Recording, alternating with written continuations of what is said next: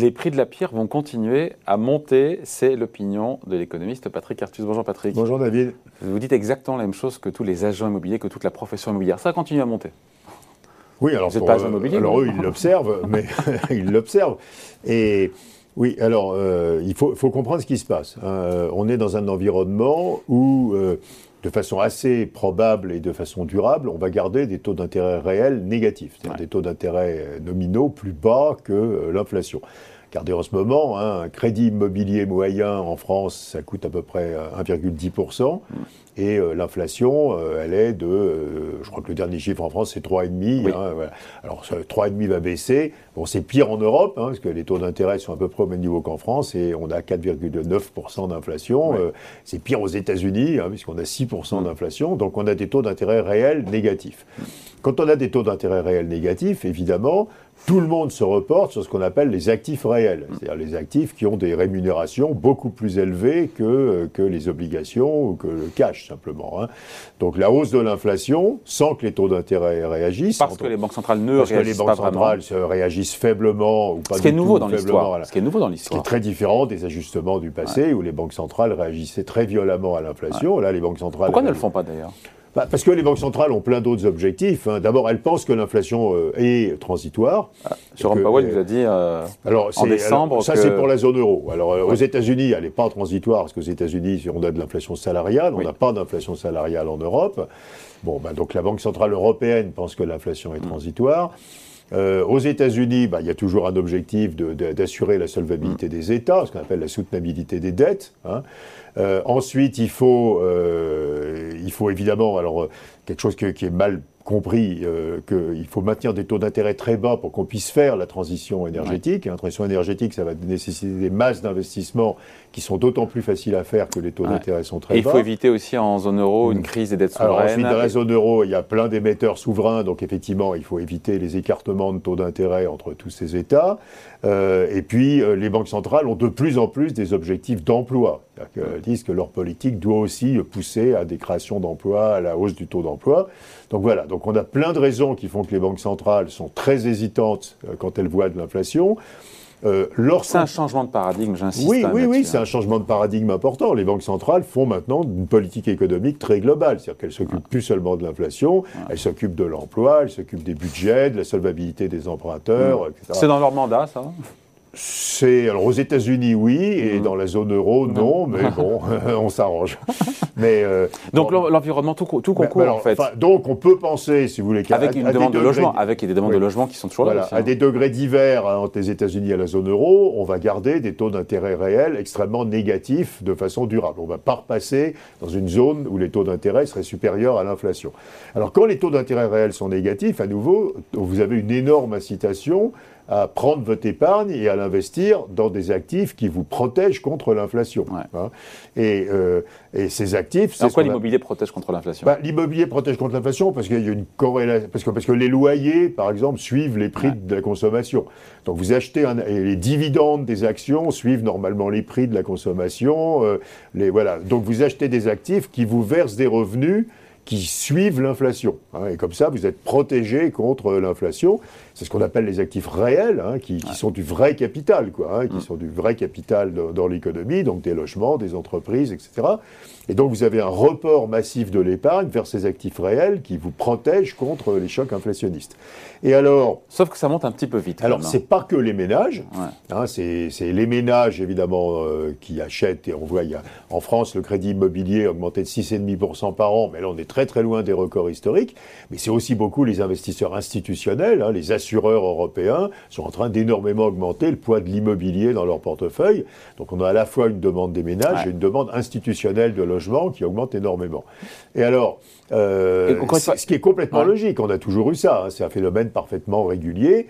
La différence, c'est qu'on sent cette fois-ci que ça va être beaucoup plus durable que d'habitude, parce que les banques centrales n'ont pas l'intention de sortir des taux d'intérêt réels négatifs. Pourquoi elles ne s'intéressent pas plus que ça euh, Parce que ça va vite, oui, et ça monte quand même très très vite. On pense à tous ces gens qui n'ont plus les moyens d'acheter des logements. Alors quand vous regardez, la France est un des pays où c'est le moins spectaculaire. On est à peu près à 7% de hausse sur un an des prix de l'immobilier. Aux États-Unis, on est à 19. En Allemagne, on est à 10, 11. En Angleterre, on est à 8. Dans les pays d'Europe du Nord, c'est beaucoup plus que ça. Donc on a vraiment des hausses très très fortes des prix de l'immobilier. Le record, c'est les États-Unis. Hein. Même le Japon, maintenant, c'est 10% sur un an. Hein.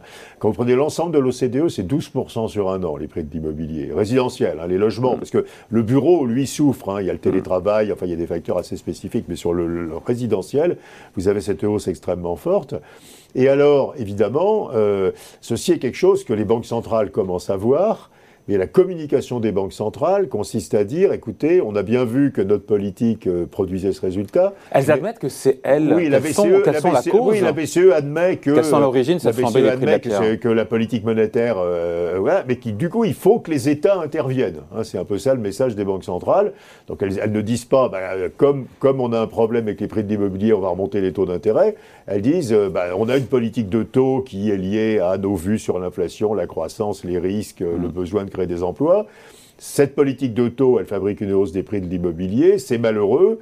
Euh, et il faut que les États prennent des mesures de ce qu'on appelle macro-prudentielles, hein, c'est-à-dire de, régulation. Donc de dire aux banques, attention, pas, ne prêtez pas trop, alors, c'est ce pas que font les, des, durées trop longues. Alors c'est ce que font les États. Par exemple, la Banque de France, enfin c'est ce que la, Banque de France, parce qu'en France c'est la Banque de France qui gère ça, euh, dit aux banques, bah, ne, faites pas des crédits à plus de 25 ans, ne, enfin, vérifiez que les gens n'utilisent pas plus de 30 ou 33% de leurs revenus pour rembourser, etc. Et les banques le font.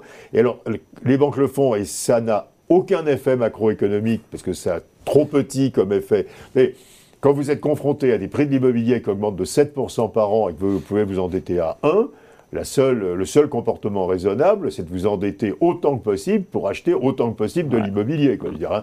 Donc c'est pas parce qu'il y a un peu de freinage du côté des banques que ça va changer cet équilibre-là. Et en plus, ça évince du marché de l'immobilier eh euh, les, les, plus modestes. Donc en fait, on, sort de la capacité d'acheter un logement les ménages les plus modestes sans changer beaucoup l'équilibre euh, global du marché de l'immobilier.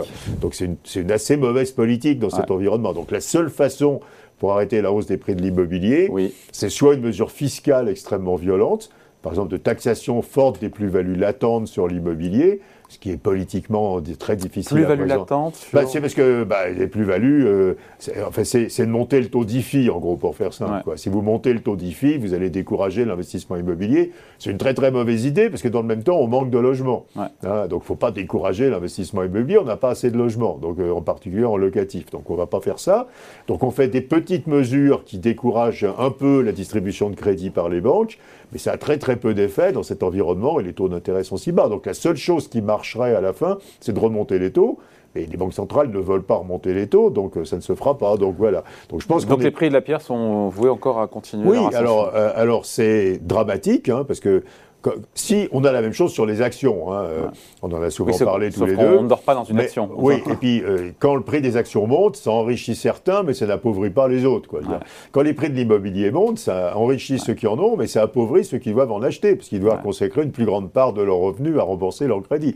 Donc là, il y a un vrai effet euh, social que vous n'avez pas sur, sur les actions. On peut dire c'est pas bien parce que ça crée des inégalités de revenus, de, hum. patrimoine. Mais pas au détriment. Mais il n'y a pas de gens qui vivent moins bien parce que les actions ont monté. Mais il y a des gens qui vivent moins bien parce que les prix de l'immobilier ont monté. Donc c'est un vrai problème social.